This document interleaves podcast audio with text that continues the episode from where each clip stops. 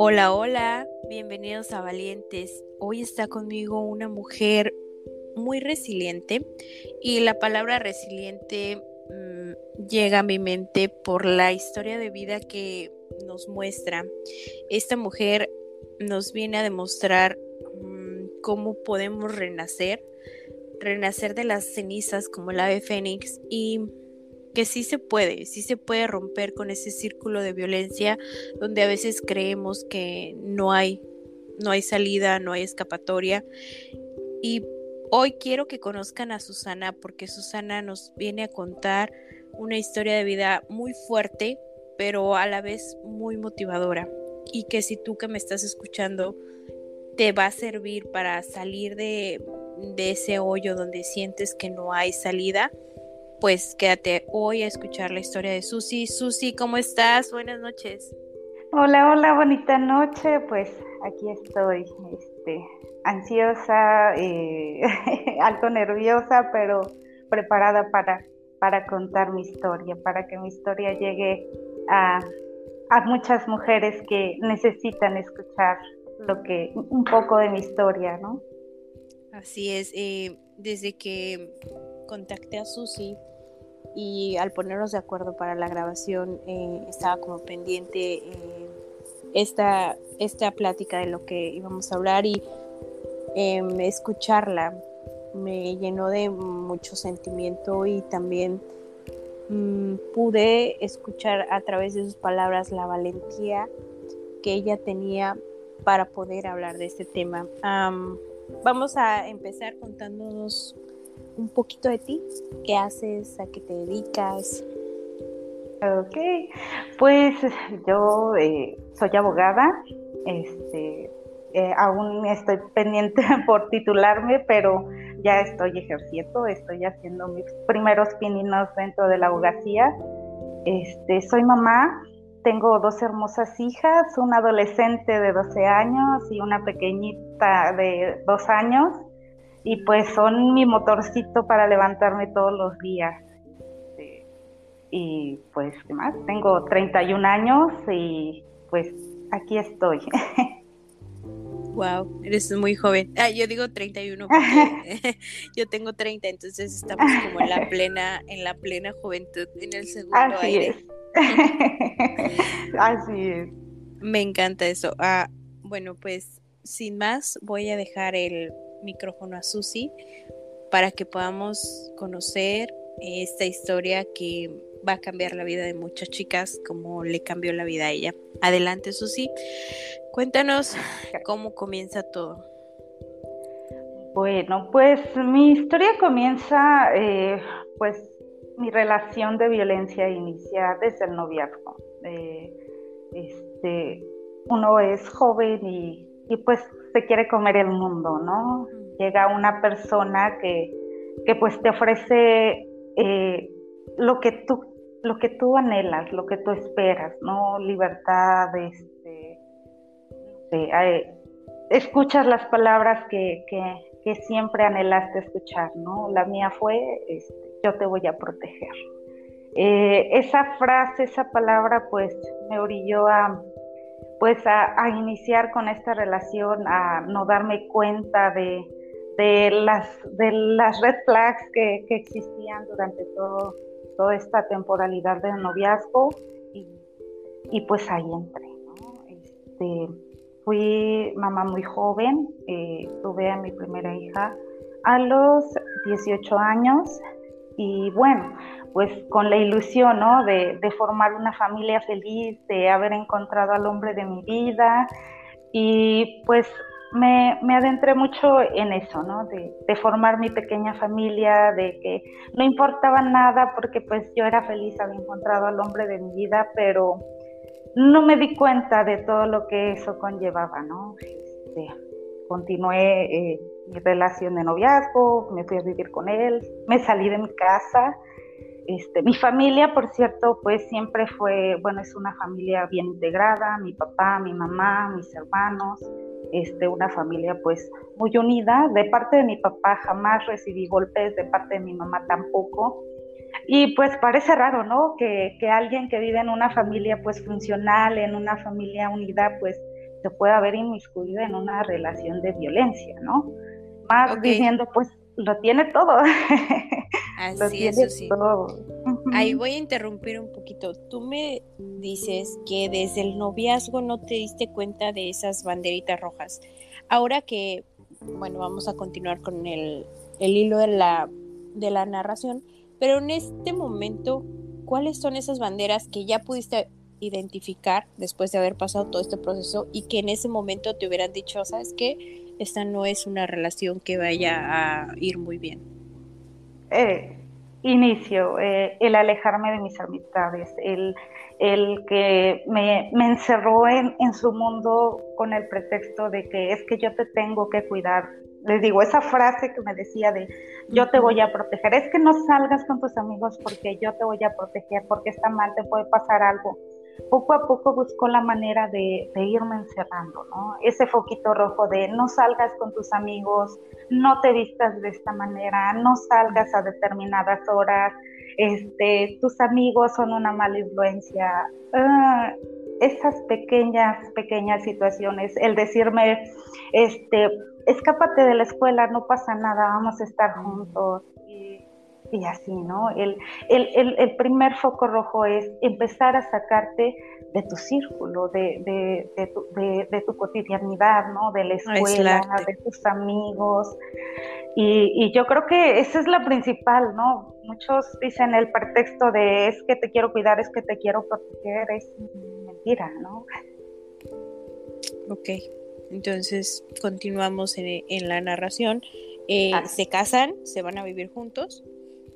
Eh, no nos casamos, incluso eh, yo me escapé de mi casa. Eh, mis papás no aceptaban la relación. Al inicio pues lo aceptaron muy bien porque pues la verdad era muy empático, pero se fueron dando unas situaciones en las que mi mamá se dio cuenta que él salía con otras chicas, eh, mi familia, mis tíos me decían es que anda con otras personas, es que no estudia, es que este toma y así, y yo dije no, es que no lo quiere, y me aferré, me aferré, me aferré a, a esa relación y pues no esperaba lo que venía después, o sea, ese fue solo el inicio, poco a poco me fui perdiendo, me fui perdiendo, fui dejando mi esencia, dejé de ser esa persona alegre, esa persona sociable, esa persona que salía y platicaba con todas las personas, a encerrarme únicamente a él, a dejar a mis amigos por hacerme de sus amigos, a incluso dejar a mi familia porque, porque pues se molestaba, ¿no? Porque ellos me metían ideas, porque ellos este, estaban en contra de él y no lo querían. Entonces, poco a poco fui permitiendo pues muchas cosas. llegó un punto, permití tanto, infidelidades, este, golpes, empujones, lo que detonó eh, o lo que me hizo tomar esta decisión pues fue un evento muy, muy, muy grande. Este, recuerdo la fecha, un 11 de abril, este, en ese tiempo eh, yo ya me había separado de él, me separé de él en, enero porque él decidió pues terminar la relación, ¿no? Aduciendo que de su vida, que, que, no era lo que yo esperaba y que pues él quería rehacer su vida, incluso él en ese entonces pues estaba saliendo con otra persona. Eh, fue algo muy duro para mí, este, pero pues afortunadamente meses antes empecé a tomar terapia por, por un evento que, que pasó, ¿no? Hice algo en lo que me desconocí y dije, él me dijo, es que estás loca. Y yo dije, no, sí estoy loca y necesito ayuda porque lo que hice está mal. ¿No? Entonces voy a mi primera sesión con la psicóloga y le digo, ¿sabes qué? Vengo porque hice algo que no debía hacer. Pues, ¿qué hiciste? Y yo, pues es que eh, hackeé la cuenta del teléfono de mi expareja y este, revisé, tuve acceso a su Facebook, a su WhatsApp y pues revisé, leí sus conversaciones, vi que estaba tenía una relación aparte, pero pues él me hizo ver en ese momento que la que estaba mal era yo, que la loca era yo. Ok, ahí voy a abrir un paréntesis. Ah, tú decides, o sea, no está bien, para nada estuvo bien, pero tú decides hacer esto porque sospechabas de que él ya estaba con alguien más. Efectivamente, efectivamente. Esa, tenía esa vocecita que me decía, eh, no, es que las cosas no van bien, él este, está llegando tarde, él está, no llega a la casa, él, todo eso, ¿no? Entonces en ese momento yo dije, no, tengo que investigar, tengo que ver. Mi, mi idea era encontrar algo y dejarlo, pero cuando yo supe... Eh, quise afrontarlo y te digo, todo se me volteó. Y te digo, la, o sea, la loca era yo, la, la enfermera yo, y pues eso me hizo decir, no, pues yo le creí y dije, si estoy loca, sí necesito ayuda y fui y pedí ayuda. Obviamente en el desarrollo de la terapia, pues fui cayendo en cuenta de, de que pues no estaba mal yo, o sea, sí estaba mal, pero en ese actuar pues no, no me correspondía a mí, o sea, él también tenía cierta responsabilidad. Entonces, en el momento que se rompe, él decide dejar la casa, este, pues el mundo se me derrumbó, pues fue una ruptura, ¿no? No fue una relación de un año, dos años, llevamos 13 años juntos. Entonces, este, pues sí, afortunadamente te digo, la, terapia pues me ayudó mucho, me ayudó a sobrellevar esa parte, porque incluso pues dudaba de mí. Recuerdo también que me dijo, es que no vas a poder sostener la casa, es que no vas a poder pagar una renta, no vas a poder sostener a tu familia. Y yo dije, pues es que sí, no voy a poder, ¿no? Entonces, eh, se fue y en ese lapso de enero a abril hice muchísimas cosas. Empecé a cuidarme, empecé a hacer ejercicio, empecé a, este, pues continué trabajando, me dedicaba al comercio en ese tiempo y pues me di cuenta que sí podía, o sea, que podía sostener a mi familia, que podía sostener mi casa, empecé a comprar este, algunos muebles para la casa que me hacían falta y pues este, me di cuenta que, que, yo era la proveedora de la familia, o sea, que en realidad yo era quien proveía la casa, quien sostenía la casa y que pues siempre había podido, ¿no? Que, que, que sí tenía esa fuerza y en el momento en el que él se da cuenta que, que pues yo lo estoy dejando ir y que pues me estaba yendo muy bien, él regresa. Me dice, vamos a regresar, vamos a intentarlo por nuestra familia, por nuestras hijas y yo decidida dije no, no, definitivamente contigo. Y fue ahí donde empezaron igual los problemas, ¿no? Este, al yo negarme a él siempre esperar de mí un sí por respuesta, pues fue como que las cosas empezaron, empezaron a, a, a como que a complicarse, ¿no? Este, todavía después de nuestra separación tuvo un accidente, lo recibí en la casa en lo que se recuperaba, pues pensaba que ya con eso pues íbamos, yo le había dicho que pues regresáramos, pero pues no, se recuperó, se fue de, de mi casa, incluso llegué a prestarle dinero, este, eh, te digo, a pesar de haberme dicho que no puedes y después él venir y, y, decir, pues préstame, yo dije, no, pues si es el papá de mis hijas, dije, lo voy a hacer, ¿no? Pero de ahí dije, pues es que no me corresponde, ¿no? Él no está aportando nada a la casa, él no está ayudándome con los gastos de mis hijas, ¿por qué tengo que yo seguirme haciendo responsable de él cuando pues no me corresponde, ¿no? Entonces, continué, te digo, eh, eh, el evento de ese 11 de abril, yo eh, había tomado varios cursitos de, de uñas, de maquillaje, fue la fiesta, fueron los 15 años de una amiga, fui, maquillé a pues, a, mi amiga y este y él llegó a mi domicilio, bueno, a mi casa, estaban mis hijas solas y pues me marca, me dice, este, ¿dónde estás? Y le digo, no, pues vine a maquillar, no, pues que te espero. Llegué a la casa y él estaba ahí. Y ahí empezó la historia de terror, ¿no? este, empezó la, la, discusión porque él quería llevarse a mis hijas a comer y le digo, no, porque pues ya tenemos planes, vamos a ir a la fiestecita, se enojó, este, me quitó las llaves de, de la moto porque me iba a ir en moto, no me dejaba ir a la fiesta, tuvo que venir por mí el, el papá de la quinceañera este, para que él me dejara ir, ¿no? pues y ahí ya no eran pareja, él ya se había ido. O sea, no, él... ya se había ido, él ya no estaba en el domicilio. ya no, ya te digo, desde enero él decidió salirse de la casa, terminamos nuestra relación y pues cada quien por su lado, ¿no? Pero pues él se seguía sintiendo como que con, ese derecho sobre mí, sobre mí y sobre mis hijas. Incluso el no poner límites este, también propició todo esto, ¿no? Si hubiera sido más enérgica y haber puesto límites más firmes, no sé, en cuanto a las visitas a, mis hijas, en los horarios, en cuanto a las responsabilidades que él tenía que asumir, pues yo creo que otra cosa hubiera sido, pero en sí esta experiencia sí me sirvió. Yo creo que tenía punto final a esto porque ya eran demasiados años, ya era demasiada violencia, ya habían sido demasiados golpes, ya había sido el, el poner en peligro a mis hijas por mucho tiempo. O, sea, él ya te había pegado antes de lo que sucedió ese día. Sí, eh, sí, este, yo decía, es que pues solo fue un empujoncito, ¿no?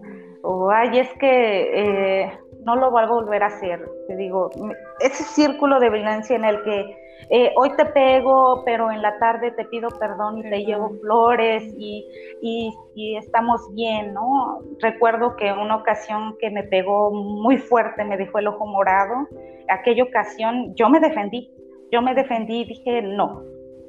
Y pues le defendí los golpes, obviamente por la fuerza pues no podía, pero se los devolví.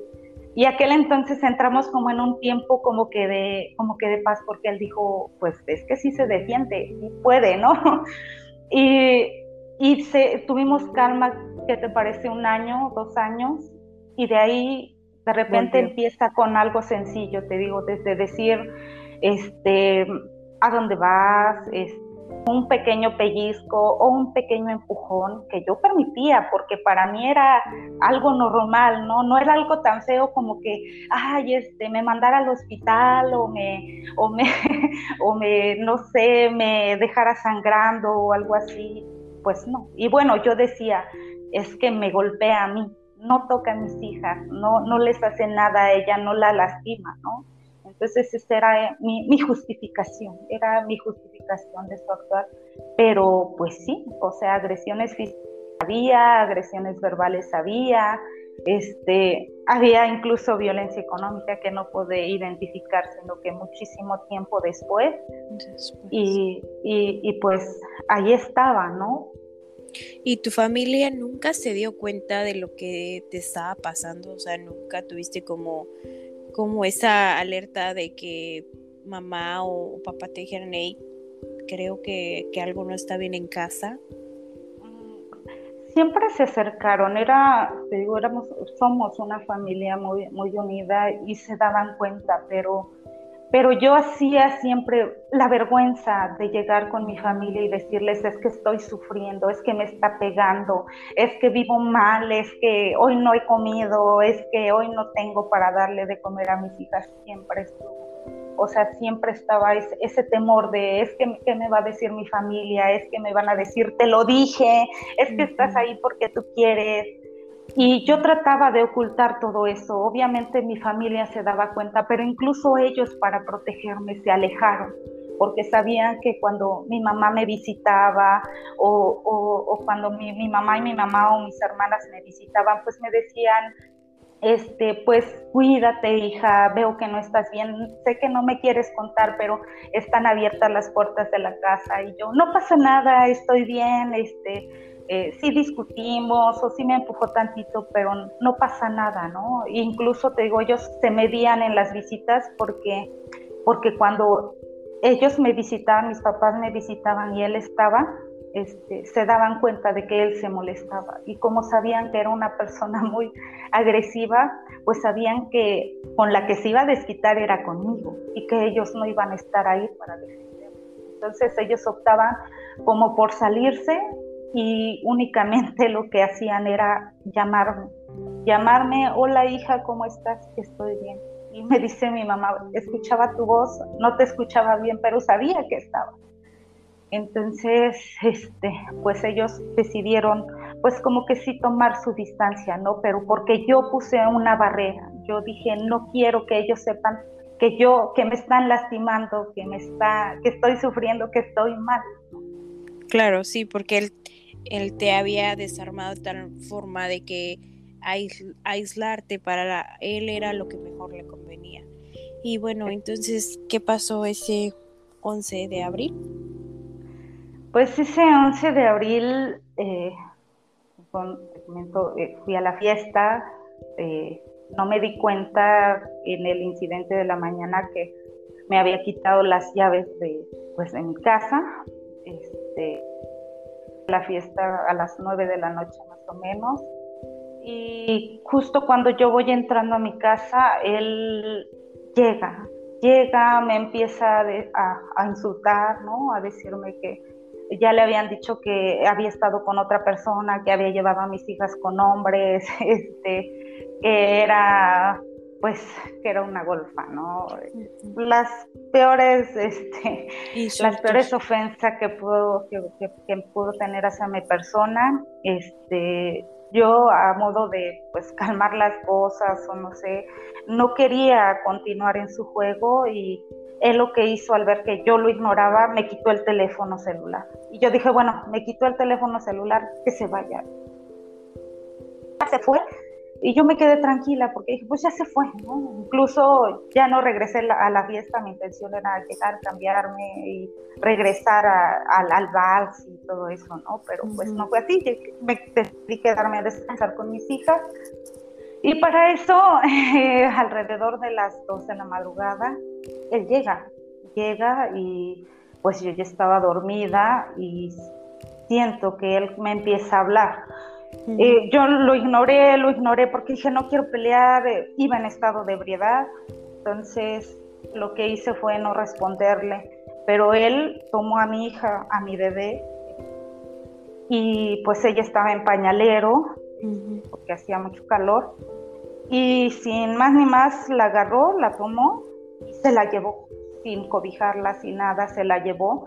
Para llegar al acceso principal, pues hay un portón en el que pues en el momento en el que él deja a mi hija en la tierra, en, yo pues alcancé a agarrarla y regresé, regresé corriendo a, mi casa, le toqué el cuarto de mi hija y le dije, este, te encargo a, Islani, este, yo me, este, yo voy a ver a tu papá. Dejé a mi hija pequeña con mi hija mayor y, pues salí con él porque no quería que, que mis hijas vieran, que mis hijas eh, no sé, les pasase algo, ¿no? Salí, traté de calmar las cosas, pero él estaba muy eufórico, eh, me empezó a, lastimar, este, abusó de mí y, y, bueno, ya entre el temor y todo, yo accedía a, lo que él me decía, ¿no? Mi, mi, mi idea era sacarlo de la casa. Logré sacarlo, logré sacarlo hacia la parte de afuera y me jaló hacia la camioneta. Y, me empezó a decir que, me iba a matar, que me iba a matar. Eh, me metió a la parte trasera de la camioneta y me empezó a ahorcar. Yo estaba, yo creo que tan, tan harta, tan, tan fastidiada, no sé, que, que hubo un momento en el que dije, pues no me importa que me mates y él me dijo, te voy a matar, no me importa que te vayas que me vaya a la cárcel. Y dejé de luchar, pero de repente llegó a mí como una fuerza, una luz, no sé, y dije, no, mis hijas, tengo que vivir. Y no sé de dónde pataleé, alcancé a pegarle, logré que se hiciera a un lado y me encerré, logré entrar a la casa, cerrar la puerta y encerrarme con mis hijas. Él, se quedó afuera tocando pues como loco las ventanas, azotando. Y yo dije, se va a cansar, se va a ir, pero no lo hizo.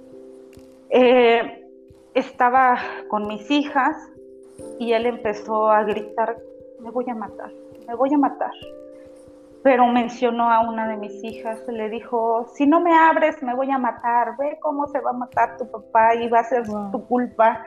Mi hija pues empezó a llorar, empezó, empezó a entrar en crisis, mi papá, mi papá, es que se va a matar, mamá, mi papá se va a matar.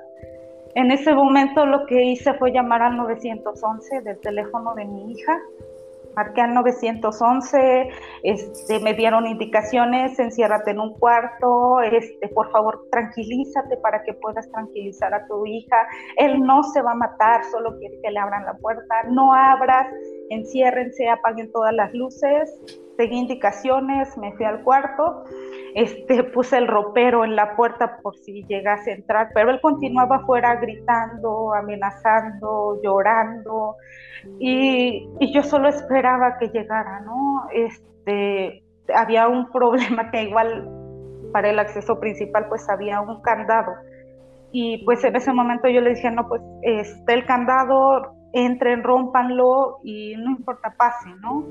Eh, volvió, pasó mucho tiempo, no recuerdo cuánto, y, y, volví a llamar al 911 porque él estaba golpeando cada vez más fuerte las ventanas, este, se escuchaba que había tirado muchas cosas, aventaba piedras incluso, y al hacer esta nueva llamada me dicen que los oficiales ya estaban en la puerta, pero que no podían entrar porque porque pues estaba el candado y necesitaban como que autorizar, que el dueño de la casa autorizara y yo les dije pues se los autorizo, pero me dijeron que no, que era necesario que alguien más este, autorizara o fuera, rompiera los candados, ¿no? Eh, en eso le hablé a mi hermana, este, a mi hermana y le digo, ¿sabes qué? Este, estoy en casa, este, eh, me dijo, no te preocupes hermana, yo voy para allá este, en cualquier... Ah, sí, le dije que llevara algo para romper el, el, candado.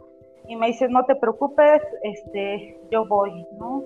Eh, no, igual el tiempo, la verdad, la temporalidad, no sé, fue el tiempo, fueron los momentos más eternos de, de mi vida. Y pues esperé hasta que llegó mi hermana y me dijo, ya estoy afuera, pero pues no podemos entrar, este, él no nos deja pasar.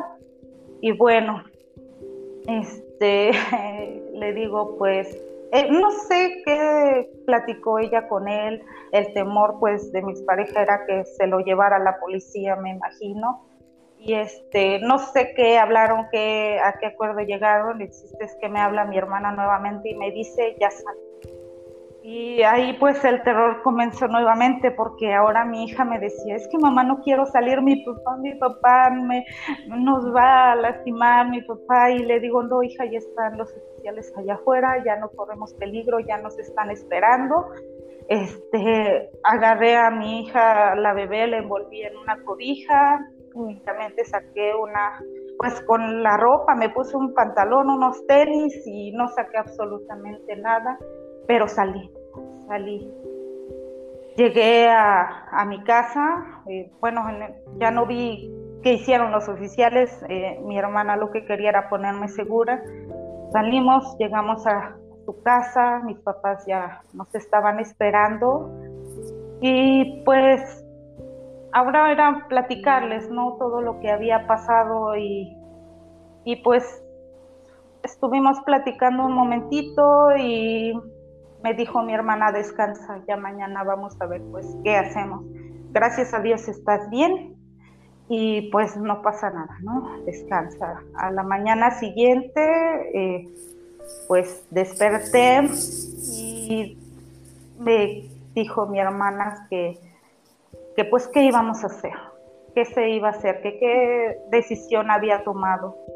Y en ese momento yo muy segura dije, voy a denunciar voy a denunciar porque ya fue mucho. En ese momento yo dije porque le hizo daño a, mis hijas y eso es algo que, que, no, que no voy a permitir, ¿no? Dije, y no tiene por qué volver a pasar.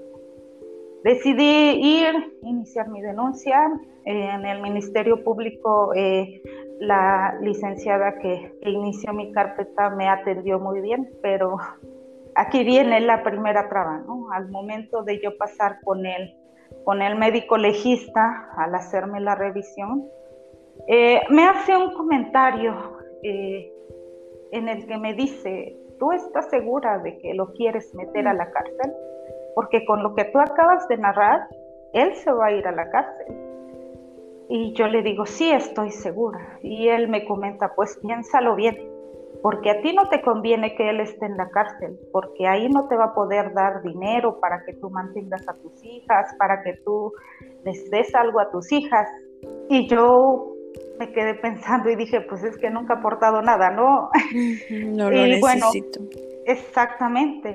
Y ese fue el primer tope que tuve, el primer tope que yo creo que hubiese sido una mujer que a lo mejor no tuviese el apoyo o que, o que a lo mejor sintiera aún ese miedo de que no puede, pues sí te hace pensar y, yo creo que hasta, hasta parar ahí el procedimiento, ¿no? Y no continuar con él, más sin en cambio, no.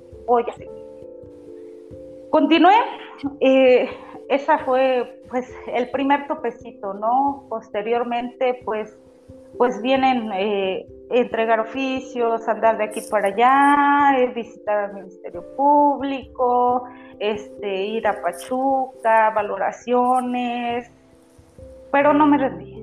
Yo creo que en, esto el secreto está en, en, ser pacientes, en no desesperarse, porque todo llega cuando tiene que llegar, ¿no? Este, entonces, eso, eso, eso sí. Eh, sigo aprendiendo porque, porque pues todo este proceso aún no termina, este, pero, pero seguimos en la marcha con trabas, con, eh, con algunos eh, periodos pues, pero pues todo sigue, todo sigue y, eso es lo importante, el decidir, el decidir este, poner un alto, decir hasta aquí.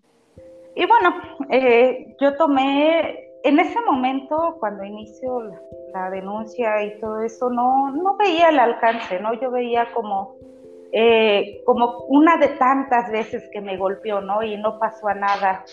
Pero por parte del Instituto de la Mujer, este, me, me, invitaron a una, a una conferencia, este, y pues yo acepté, ¿no? Porque pues ellos fueron los que me apoyaron también durante todo este proceso. Este, yo decido ir y el tema era acerca del feminicidio.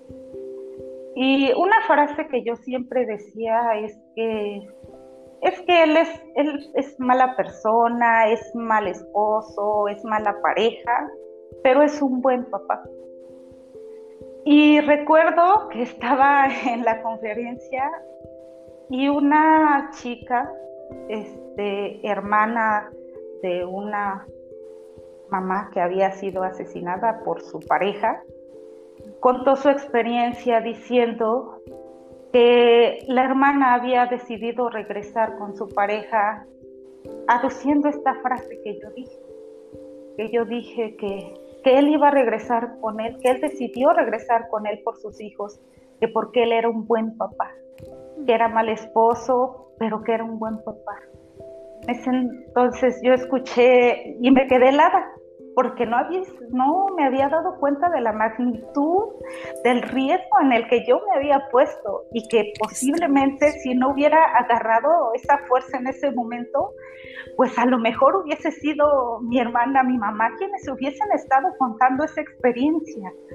Eh, te digo, en ese momento caigo en cuenta y dije, no, pues es que si estuvo en peligro mi vida y no solo mi vida, la de mis hijas también, las de mis hijas también. Entonces, eh, en ese momento igual agarré más fuerza y dije, no, vamos a ir con todo porque porque estuvo en riesgo mi vida desde ese momento yo dije, wow, Dios, gracias porque me ayudaste, porque me diste fuerza, porque, porque estoy viva. Y ahora todos los días agradezco eso, ¿no? El, el haber sido fuerte, el haber tenido la fuerza y estar viva, estar viva, para mí, para mis hijas, para mi familia. Entonces, eh, esa experiencia fue, wow, me abrió demasiado los ojos. Ay, no es una experiencia sumamente fuerte, digo, lo vuelvo a escuchar y, el corazón se me vuelve a entremecer, a, hacer contigo, pues entender tu dolor, a, a, sentir tal vez un poco de lo que tú pudiste haber sentido en este momento y, y cuando dices estoy viva, y pude haber sido una más. Híjole, Susi, no sé cómo, cómo fuiste tan fuerte y, poder enfrentar esto que te ha pasado y hoy estar hablando de esto para que una chica sea una chica fuerte y que no se convierta en una estadística. Exacto, eh, te digo, esta plática me abrió mucho los ojos y fue cuando empecé a ver las cosas diferentes. Eh, todo este tiempo eh, he tenido el apoyo pues, psicológico y, pues eso también me ha ayudado demasiado. Yo creo que permití demasiado, toleré demasiado, no supe poner límites y pues me puse en riesgo, te digo, a mí, no solo esa ocasión, ocasiones anteriores que aunque yo las minimizara, estaba en riesgo. Y te digo, no solo yo, sino también Exacto. Eh, yo creo que mi fuerza y mi motor pues han sido mis hijas. Y el verlas a ella me hizo decir no más, sobre todo porque también son mujeres, son mujeres. Y, y pues no me gustaría que mis hijas pasasen por esta, por esta situación, ¿no?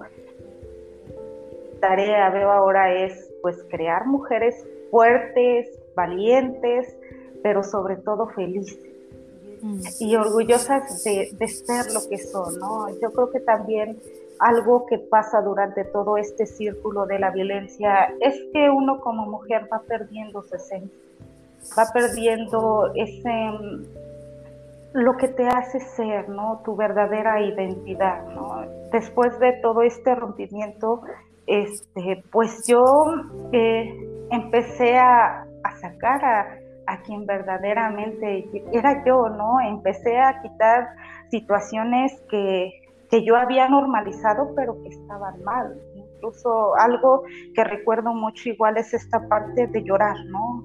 Eh, cada que yo lloraba era de que, ay, ya vas a empezar dramática, que, ay, siempre con lo mismo. Y yo me mentalicé de que llorar era malo. Era malo. En una sesión recuerdo que le, dije a mi psicóloga, le digo, es que, es que hoy hablé con él y ya no lloré, ya lo superé. Y ella me dijo, pues es que llorar no es malo. Y yo me quedé pensando y dije, pues sí, llorar no es malo. Mm. Y en ese entonces empecé a llorar durante toda la sesión. Llegué a mi casa, lloré, lloré y lloré. Y me sentí tan, pero tan bien, porque pues llorar no está mal, el reír no está mal, el bailar no está mal, ¿no? Todas esas cosas que me había hecho creer que estaba mal, pues no estaban mal, ¿no? Y, y, y, siempre estaba esa vocecita en mí que me decía, es que bailar no está mal, pero él me decía, no, es que sí está mal. Y, siempre dejaba mi vocecita aparte siempre dejaba mi vocecita aparte, sin saber que esa pequeña vocecita que siempre me hacía dudar, que siempre me decía esto está mal, que me decía tú vales, que me decía es que eres grandiosa, es que tú puedes, este, siempre la apagaba. Pero el día en el que en el que empecé a escuchar esa voz y hacerle caso a esa vocecita que me decía, sí puedes, y yo, ok, vocecita, sí puedo, pude, ¿no? Llorar no está mal, ok, no está mal, y lloré, ¿no? Bailar no está mal, pues voy a bailar, ¿no? Pues eh, y, bueno, eh, hoy caigo en cuenta que pues esa pequeña vocecita siempre había sido pues verdaderamente yo, lo que yo quería ser. Este, muchos lo llaman instinto, muchos lo llaman sexto sentido, pero no, somos nosotras mismas hablándonos y diciendo, esto no está bien y esto es lo que tú quieres y lo debes hacer, porque eres tú hablándote a ti mismo. Estoy realmente muy conmovida y, si pudieras ver, eh, si pudiéramos vernos cara a cara, pues seguro se me correrían las lágrimas porque es increíble cómo una persona puede sacar lo mejor de, de, sí, salir de su infierno y decir, yo puedo vivir, yo puedo hacer esto, yo puedo salir a bailar, yo puedo disfrutar de la vida y me da mucho orgullo escuchar a mujeres como tú. Me da mucho orgullo que eh, este podcast por lo menos cumpla su, cometido de, ayudar a otras mujeres, pero el simple hecho de que tú me digas soy feliz, wow, se siente sumamente bonito saber que del otro lado hay una persona luchando por sus sueños. Así es, así es. Y, bueno, otra cosa que, igual es importante es el miedo, ¿no? Yo creo que cuando estás con una persona violenta, el miedo está. El temor no solo mío, porque pues digo que empecé a sentir miedo porque pues estuvo en riesgo mi vida, sino el miedo también de mi familia, de pues ve hasta dónde llegó y comenzaron a pues a protegerme de más de no eh, no salí durante cuatro meses, cinco meses, eh, no tenía comunicación con nadie, me encerré, pero hubo un momento en el que dije, pues el miedo no me va a llevar a nada. Y tengo que salir porque estoy viva, porque tengo muchos planes, tengo muchos proyectos y tengo que comenzar a realizarlos. Entonces, igual esa parte del miedo obviamente eh, va a estar presente, pero pero siempre va a haber algo que nos tiene que motivar a dejarlo a un lado. El miedo va a permanecer mientras nosotros así lo queramos. Y, y, todas las mujeres somos tan fuertes, tan valientes, que poco a poco podemos ir haciendo a un lado ese miedo. Entonces, eh, eh, algo igual dentro de todo este proceso, pues también está, te digo, el temor a volverse a ser atacada otra vez, pero pero créeme que al menos en, mi experiencia eh, las autoridades me brindaron toda esa protección, no solo las autoridades, eh, y comencé a trabajar después de todo esto, comencé a trabajar y eh, mi, grupo de trabajo supo de la situación, conoció muy a grosso modo la, la situación y pues incluso ellos estaban para para protegerme. Y no para protegerme de tenerme todo el día este, custodiada, no, sino que de protegerme estás bien o vas a salir, te acompañamos, este, eh, creé una cadena como, como que de, seguridad que me permitió igual abrirme, ¿no? A no encerrarme por el miedo, a, a no dejar los planes que tenía por el miedo. Entonces también es bueno eh, aceptar esa ayuda de la familia, de los amigos, de las autoridades y ver que no estamos solas, que no estamos solas, que, que, algo que aprendí también es que el miedo pues, pues en lugar de, de, encerrarnos en nuestra cueva, nos debe motivar a buscar este, las maneras para poder salir, para poder este, comenzar de nuevo, para volver a renacer a renacer y, y, no se termina el mundo, ¿no? Pareciera que así es, pero algo que igual le comenté en una publicación que, digo, de amor nadie se ha muerto, pero de violencia sí. Entonces ahí también está ese punto de no permitir. Eh, un, una ofensa es maltrato, un pellizco es maltrato, el menosprecio es maltrato, el ignorarte es maltrato. Eh, vaya, vivimos eh, en un mundo en el que pues la violencia se ha, se ha este, generalizado, se ha hecho tan normal, ¿no? Pero está en nosotras, en, en aprender a, amarnos. Yo creo que eh, igual el secreto está en amarnos.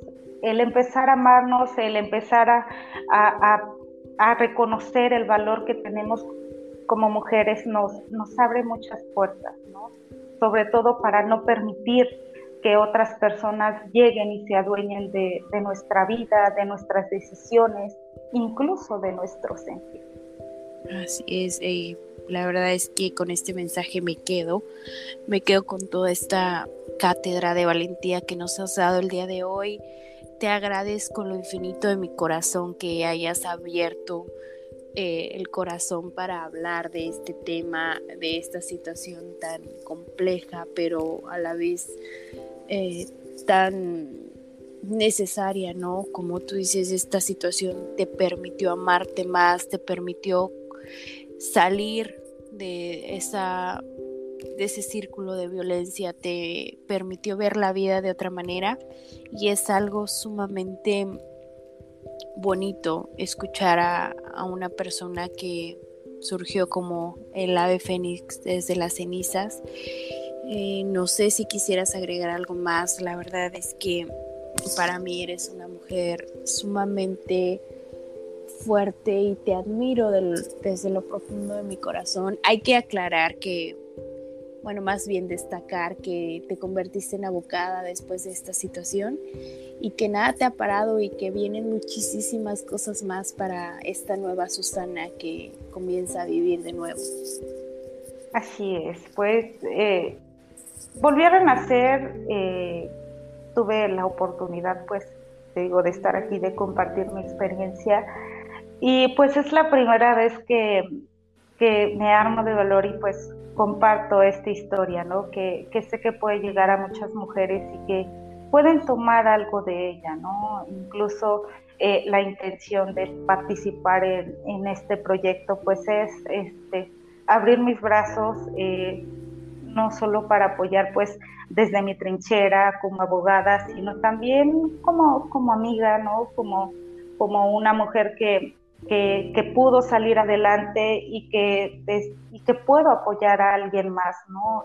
Viendo que muchas mujeres que están encerradas en este ciclo, eh, no es, del cual no es tan fácil salir, no es de decir, este, ya hoy pongo fin, ya mañana voy a estar bien, no sé que es todo un proceso y pues poder participar dentro de, de, esta, de esta decisión, de este renacer de todas las mujeres, pues, pues creo que esa es, esa es mi intención, ¿no? Apoyar a aquellas mujeres que, que están siendo parte de, violencia o que conocen a alguna mujer que necesita ayuda, asesoría legal o incluso no la asesoría únicamente necesitan ser escuchadas, este, pues aquí estoy, ¿no? Abro ese espacio también pues, pues para, para abrirme a eso, ¿no? A ser este, la mujer que, que escucha y acompaña dentro de, dentro de este dentro de este proceso. Así es, y no me queda más que decir que muchísimas gracias por esta oportunidad que nos diste. Eh, estoy sumamente agradecida. Este también es tu espacio para lo que tú quieras. Este es un espacio seguro donde podemos hablar de lo que sea y justo también como lo acabas de decir, yo me ofrezco también como una amiga, como un oído, como pues ah, como esa persona que te puede escuchar ah, en el momento que más lo necesites. Gracias, mil gracias de verdad. Que la vida, que Dios te siga guiando, te llene de sabiduría y pues vamos por muchas cosas más. Me encantaría volver a encontrarte en otro episodio y que y que esta Susi que, que está renaciendo se encuentre sumamente plena y maravillada en la vida. Gracias de verdad. No, gracias a ti por la oportunidad, por el espacio y pues y pues aquí voy a estar por mí este, encantada de poder participar nuevamente este, y pues sí, de seguir adelante con esta con esta experiencia. Yo creo que mi renacer sigue, este, eh, te es un proceso y voy poco a poquito, ¿no? Con altas, con bajas, pero ahí voy, ¿no? Lo que sí puedo decir es que la mujer que ahora soy, la mujer que en la que me he convertido, este, va a seguir luchando. Eh, efectivamente, no es nada de lo que fue hace algunos años. Y todos los días, pues, me voy a reinventar. Todos los días me reinvento, todos los días amanezco con un propósito.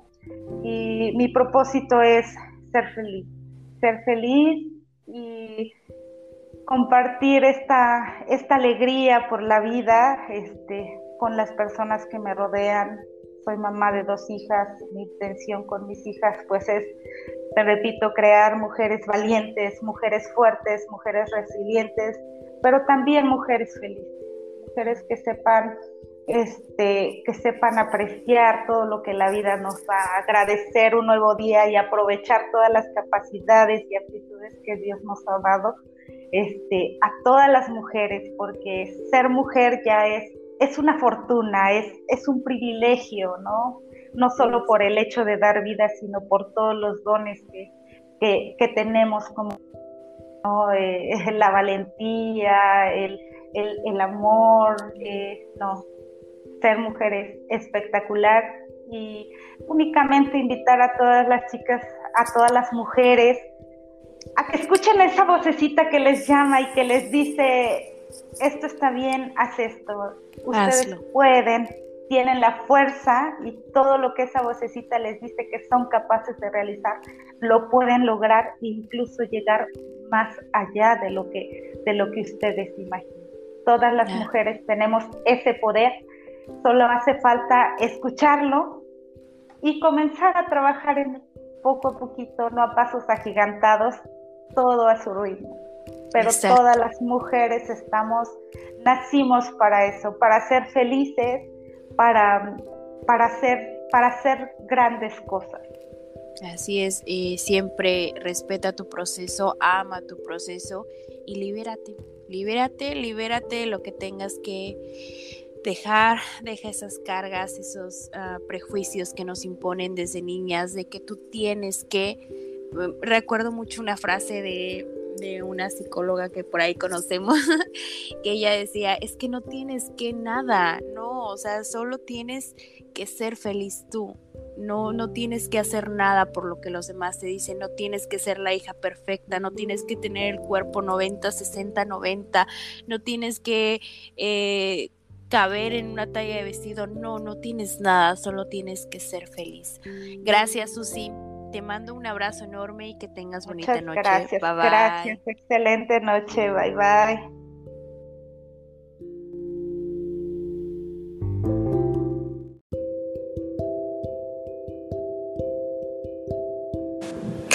Esto fue Valientes. Gracias por escucharme. Si te gustó el episodio, compártelo con tus amigos y te veo en el próximo episodio. Gracias.